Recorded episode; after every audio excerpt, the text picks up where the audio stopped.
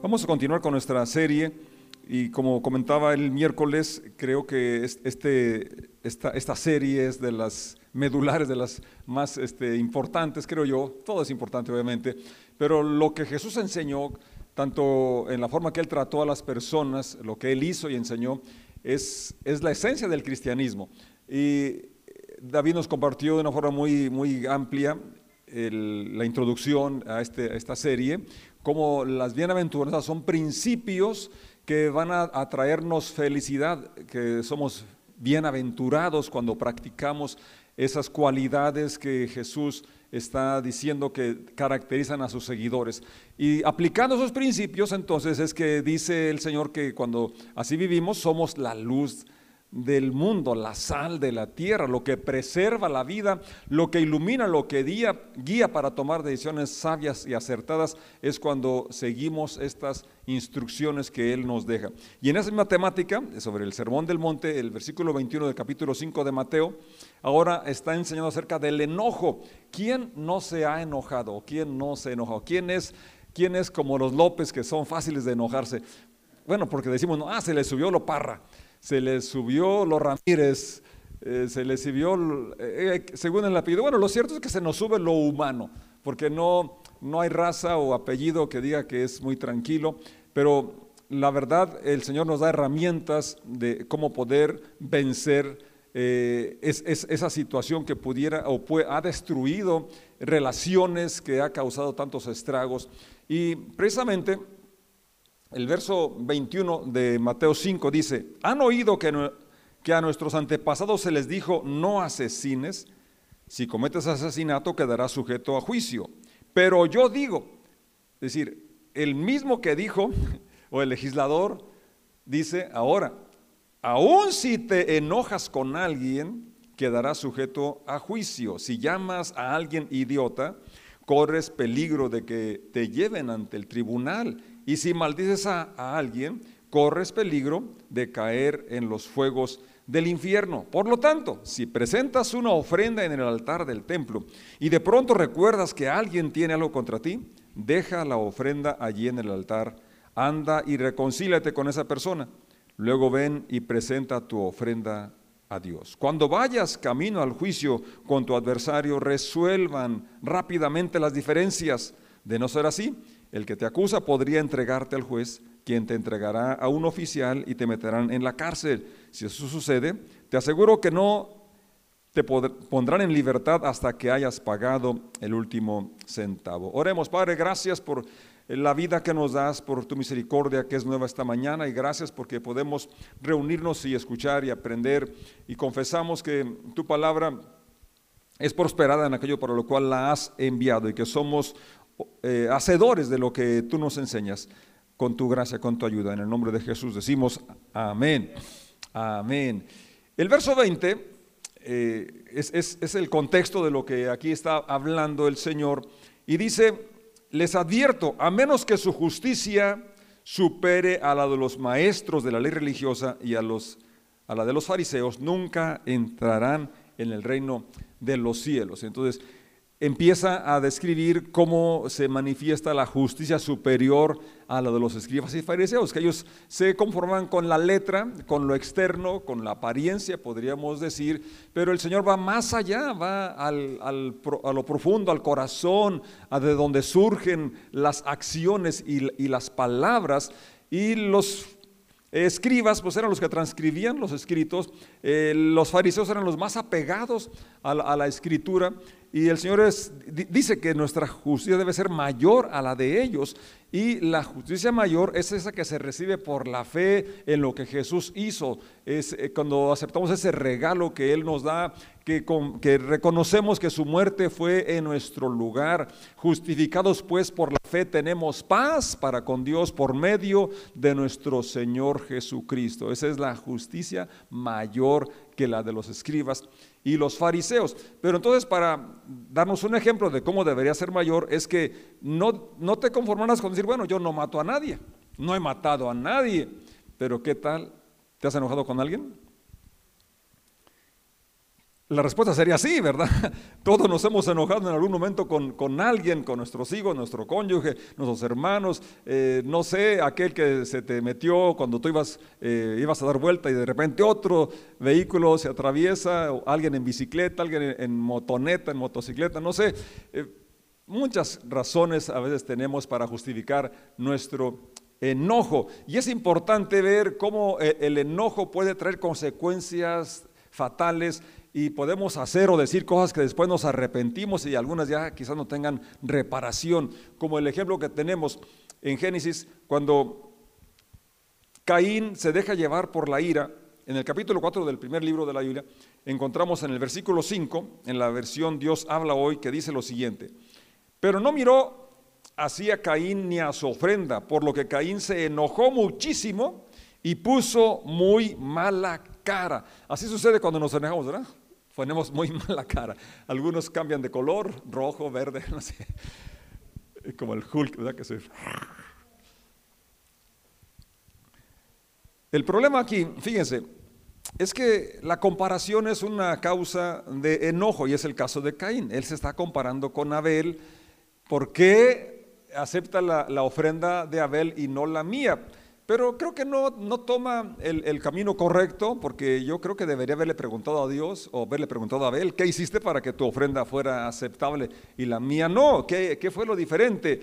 Eh, leyendo podemos notar algunas diferencias y es que cuando Abel, Abel presenta su ofrenda dice que fue lo primero y lo mejor. ¿Qué fue?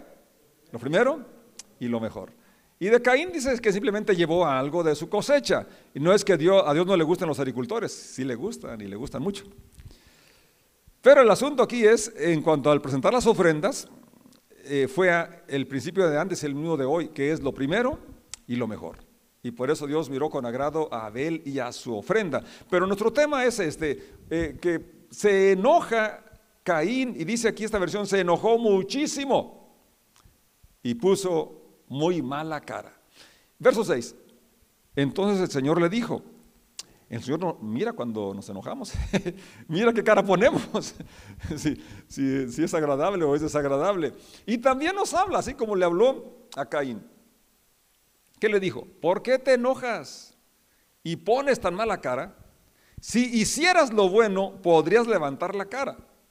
Pero como no lo haces, el pecado está esperando el momento de dominarte. Aún no lo dominaba. A veces que la ira llega, se enciende el furor y todavía estás a tiempo de detenerte, no decir aquello que pensaste, no hacer aquello que sientes el impulso de hacer. Eso es importante. Y lo que sigue es más importante aún, fíjate lo que dice Dios. Sin embargo, tú puedes dominarlo a Él. Dígalo conmigo, tú puedes dominarlo a Él. Hágalo personal. Yo puedo dominar la ira. Yo puedo dominar el coraje. No, no tienes que justificarte que así son los Ramírez, que así son los López, que así son eh, los Hernández. Que, no, no, no, no. Así son los humanos, pero Pablo dijo, ya no vivo yo, más Cristo vive en mí. si alguno está en Cristo, nueva criatura es. Las cosas viejas pasaron aquí, todas son hechas nuevas. Y la promesa es, bueno, a ver, pregúntate, ¿qué te hace enojar? ¿Por qué te enojas tanto? ¿Por qué a ese punto que pones tan mala cara? Es bueno, ¿verdad? Que podamos examinar qué es lo que me hace enojar. En el caso que estamos viendo aquí de Caín, fue la comparación y en causar mal ese disgusto, ¿verdad? Porque hay cosas que sí nos van a indignar, cosas que sí pueden hacernos enojar, pero ¿cómo usamos ese enojo, esa, esa, injusticia que hemos visto? Porque Pablo dice, enójense, pero no pequen. ¿Sí? No digan groserías, no digan palabras altisonantes, no lastimen a otro. Y, bueno, aquí miramos que si no dominamos o si no eh, controlamos o no echamos fuera, no deponemos el enojo, la ira, entonces nos va a dominar y vamos a hacer cosas que pueden ser irreparables, como en el caso de Caín. Un día Dice el verso 8, Caín invitó a su hermano Abel a dar un paseo y cuando los dos estaban ya en el campo, Caín atacó a su hermano Abel y lo mató. Qué desastre, qué tragedia. Me impresiona mucho porque Caín no hace caso de la advertencia que Dios le hace. Y creo que aquí es una, llamada para todos, ¿no? porque siempre el Espíritu Santo nos muestra cuando estamos alterándonos, enojándonos. Y es como esa luz amarilla que nos dice alto. O alguien, quizás tu cónyuge, un familiar cerca, va a notar que, ya te cambió el color. Entonces es momento de reflexionar y detenerte y saber que tú puedes dominarlo, puedes controlarlo, que no tienes que tener la, la excusa de que así son los López, que así son los X. No, así son los seres humanos, pero ahora somos nueva criatura en Cristo Jesús y no queremos llegar a consecuencias de las cuales luego nos arrepintamos y de las cuales quizás ya no tengan remedio, vuelta atrás, como en el caso fue de que Caín mata a Abel. Ahora, aquí también algo lamentable, fíjese, esta, esta, este primer fratricidio es por cuestiones religiosas. Esto es la verdad que me, impresiona mucho, ¿verdad? Eh, incluso hubo una guerra que se llamó la guerra de los cruzados porque con una cruz y en nombre de Dios hacían atrocidades y se han hecho desde el tiempo de Caín, en nombre de Dios se han hecho tantas cosas tan lamentables de quitar la vida a otros semejantes. Y es eh, en asuntos religiosos que ha causado divisiones en las iglesias, ha causado eh, el sectarismo y, este, distinguir o separar, aborrecer. Qué triste. Esto no tiene que ser así, no debe ser así, no refleja el corazón de Dios, no es el corazón de Cristo, no es el mensaje del Evangelio, esas no son buenas noticias. Las buenas son que podemos dominar ese espíritu de, ira que puede llevar al homicidio, a la segregación, al, señalamiento y a decir y hacer cosas que pueden dañar a las personas que están hechas a imagen y semejanza de Dios. Otra persona que se enojó mucho es Jonás, capítulo 4 del libro que lleva el nombre del profeta Jonás 4.4. En el verso, el capítulo anterior nos relata cómo eh, la gente de Nínive se arrepiente. Ya conocemos la historia, Dios manda a Jonás a Nínive, una ciudad muy mala. Dios manda a Jonás para que vaya y advierta. Y él eh, recorre la ciudad predicando un mensaje lleno de amor. De aquí a 40 días Nínive será destruida. Ese era su mensaje. Él no llamó a arrepentimiento. Ni, es más, él no quería que se arrepintieran. Él quería que fueran destruidos. Pero toda la población se arrepiente. Y dice el, final del capítulo 3 que entonces Dios no los destruye. Verso 1 del capítulo 4. Haces, eh, bueno, entonces la reacción de Jonás es este. 4.1. Este cambio de planes Dios es soberano, Él puede cambiar sus planes, ¿o no? Este cambio de planes que pasó molestó mucho a Jonás y se enfureció. ¿Cuántas gentes no están enojadas con Dios? Y no porque eh, realmente, como en el caso, ¿no? Porque no hizo lo que él esperaba que hiciera. Entonces el Señor le reclamó, entonces le reclamó al Señor. Jonás le reclama al Señor. Tiene todavía eh, eh, ese atrevimiento. Señor, no te dije antes de salir de casa que tú harías precisamente esto. Por eso huí a Tarsis. Sabía que tú eres un Dios misericordioso y compasivo, lento para enojarte y lleno de amor inegotable. ¿Estás dispuesto a perdonar y a no destruir a la gente? Qué, cosa tan, tan paradójica. Si Jonás era su representante, se supone que sus representantes debemos de parecernos a aquel que representamos. Y Jonás no estaba teniendo ese corazón, sino al contrario. Y luego fíjate, hasta el punto donde estaba enojado, verso 3, quítame la vida. Hasta se atreve a darle órdenes a Dios. Prefiero estar muerto y no vivo si lo que yo predije no sucederá. Eh, era tanto la preocupación de su prestigio, de su, que, le, que le importaba más su sentir, o cómo se sentía él ahora, que como dijo Dios, más de 120 mil personas y muchos animales. ¿Cómo, ¿Cómo, iba a ser justo ese enojo de Jonás? Realmente esto nos ayuda a ilustrar cómo en ocasiones nuestro enojo está es injustificado, nuestro enojo no tiene razón de ser y menos llegar a altercar con Dios. Verso 4, el Señor le respondió, ¿te parece bien enojarte por esto? Yo creo que es algo que nos deberíamos eh, de preguntar cuando estamos alterados, enojados, a punto de hacer o decir alguna cosa. Deberíamos de preguntarnos, ¿vale la pena o realmente es justo o es para tanto para que yo esté en esa actitud? Santiago en el capítulo 1, verso 18 dice, Él, Dios, de su voluntad nos hizo nacer, renacer, por la palabra de verdad, para que seamos primicias de sus criaturas. Por esto, o sea, en base a que ahora tú y yo podemos decir, como dijo Pablo, ya no vivo yo, mas vive Cristo en mí, de modo que si alguno está en Cristo, nueva criatura es, las cosas viejas pasaron. Entonces, por tanto, mis amados hermanos, todo hombre, todo ser humano, sea pronto para oír, tardo para hablar, tardo para airarse, tardo para enojarse. ¿Por qué? Y aquí está la razón, verso 20, porque la ira del hombre no obra la justicia de Dios. Cuando estamos enojados, lo que decimos, lo que hacemos no es de acuerdo al carácter de Dios, no reflejamos el carácter de Dios, no hacemos lo justo, no hacemos lo recto, no hacemos lo correcto. Por eso Santiago es muy claro y dice, es que cuando actuamos, cuando hablamos movidos por la ira, eh, no se obra justamente, no se hace lo que Dios espera que hagamos. Por lo cual, verso 21, desechando toda inmundicia y abundancia de malicia, recibid con mansedumbre la palabra implantada. Caín no hizo caso a la palabra implantada. Jonás estaba en desacuerdo con la palabra y voluntad de Dios.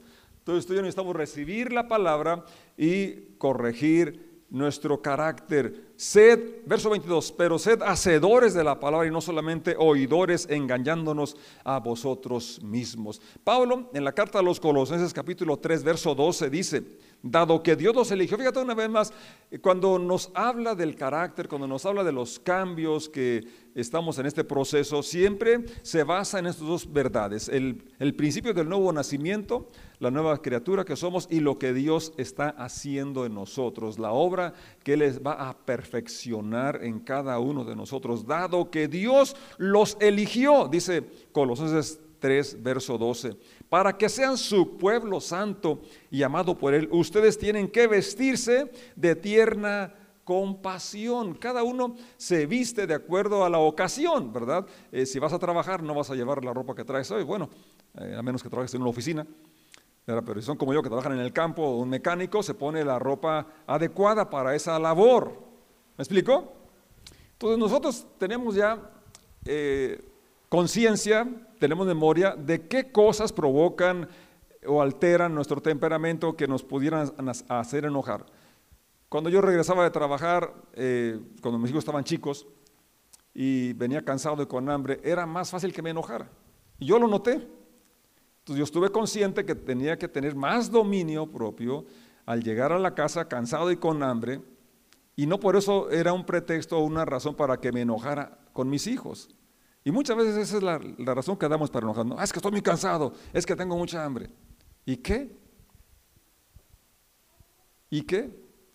Vístase, o sea, anticípese a esa situación, ya la conoce. Ahora, el consejo es vístase de compasión, de bondad, humildad, para reconocer que también somos lentos en ocasiones en cosas que no tenemos práctica. Porque es una de las cosas que a mí me enojan, ¿verdad? Que no hagan las cosas rápido y bien hechas. Mi papá tenía una frase y se la aprendí. Hagan las cosas rápido, de buena gana, sin rezongar. Eso queremos todos los papás, De los hijos. Y luego queremos que hagan las cosas bien hechas, como si tuvieran la experiencia que tenemos nosotros. La humildad es reconocer nuestras limitaciones, que también nos equivocamos, que también para unas cosas no tenemos la habilidad que tenemos en algunas gentileza, paciencia. Verso 13, sean comprensivos con las faltas de los demás, porque somos imperfectos y estamos rodeados de personas imperfectas también. Y hace falta que aquí dice, seamos comprensivos con las faltas de los demás y perdonen a todo el que los ofenda. Pablo estaba consciente que en una relación interpersonal, familiar, laboral o donde sea, va a haber situaciones que nos ofendan, va a haber faltas que consciente o inconsciente, queriendo o sin querer queriendo, van a suceder. ¿Sí o no? Y el consejo es muy claro, perdonen al que los ofenda. Recuerden que el Señor los perdonó a ustedes. Así que ustedes deben perdonar a otros también. Verso 14, sobre todo, vístanse de amor, lo cual nos une a todos en perfecta armonía y que la paz que viene de Cristo gobierne en sus corazones, pues como miembros de un mismo cuerpo, ustedes son llamados a vivir en paz y sean siempre agradecidos. La vida es muy breve, necesitamos disfrutarla y para eso se requiere vivir en paz y para vivir en paz tenemos que estar despojarnos de la ira, de la impaciencia, de eso que hace eh, fricción en las relaciones, que, distancia las relaciones. Por eso el Señor no podía ser más claro. Si vienes a la reunión, vienes al culto, vienes y traes tu alabanza, tu ofrenda, eh, pero te acuerdas que tienes, que tu hermano tiene algo contra ti. Tú no tienes nada contra él, pero hay una relación ahí distante, rota. Dice, deja la ofrenda y ve y reconcíliate primero. Para que no pase lo que caí, ¿verdad? Que no le agradó a Dios ni la ofrenda ni acá. Entonces reconciliación es importante y es lo que Dios espera que hagamos, ya sea con el vecino, con eh, alguien de tu familia, con quien haya un distanciamiento, eh, debe de haber una reconciliación y Pablo dice, en lo que dependa de ustedes tengan paz con todos, que no quede por ti. Que el mensaje de Cristo con toda su riqueza llene sus vidas. Enséñense y aconsejense unos a otros con toda, con toda la sabiduría que Él da canten salmos e himnos y canciones espirituales a Dios con un corazón agradecido. Todo lo que hagan o digan, háganlo como representantes del Señor. ¿Cómo es Él? Lento para la ira, gran misericordia, grande en misericordia. Dios nos permita tener esta disposición de escuchar sus consejos y como el salmista también escribe que te despojes de la ira, que te quites el enojo. Y para esto, pues es importante dejar que el Espíritu Santo nos gobierne nuestro corazón, porque el fruto del Espíritu es gozo, paz, paciencia, tolerancia, dominio propio. Y eso es lo que ahora está a nuestra disposición. Vamos a estar de pie, dale gracias a Dios, porque Él conoce nuestra debilidad, conoce nuestra necesidad. Si cada uno podemos eh, estar conscientes de, las cosas que nos molestan, que nos hacen enojar y podemos encauzar e, ese enojo para mejorar nuestro, carácter, para tener relaciones eh, restauradas con la gente que amamos, para ser pacientes y poder saber que, que Dios se interesa y Él está para ayudarnos. Como le dijo a Caín, tú puedes dominarlo, tú puedes vencerlo. No tienes por qué ser esclavo de la ira, del enojo, al contrario, podemos dominarlo porque tenemos el Espíritu Santo que nos da dominio propio. Señor Jesús, gracias te damos porque por tu Espíritu nos muestras aquellas cosas que contristan tu presencia en nosotros o que pudieran hacer que las relaciones sean distantes. Que podamos hoy perdonar si hemos sido ofendidos, podamos también tener, tomar la iniciativa para restaurar cualquier relación que, que esté dañada. Gracias porque tú nos das las herramientas y nos haces humildes para reconocer nuestra necesidad de ti. Y declaramos que tu gracia, tu unción, obrando en nosotros, nos da el dominio propio que necesitamos para ser personas amables, personas tolerantes, personas que reflejamos tu carácter. Muchas gracias. En el nombre de Jesús. Amén. Amén.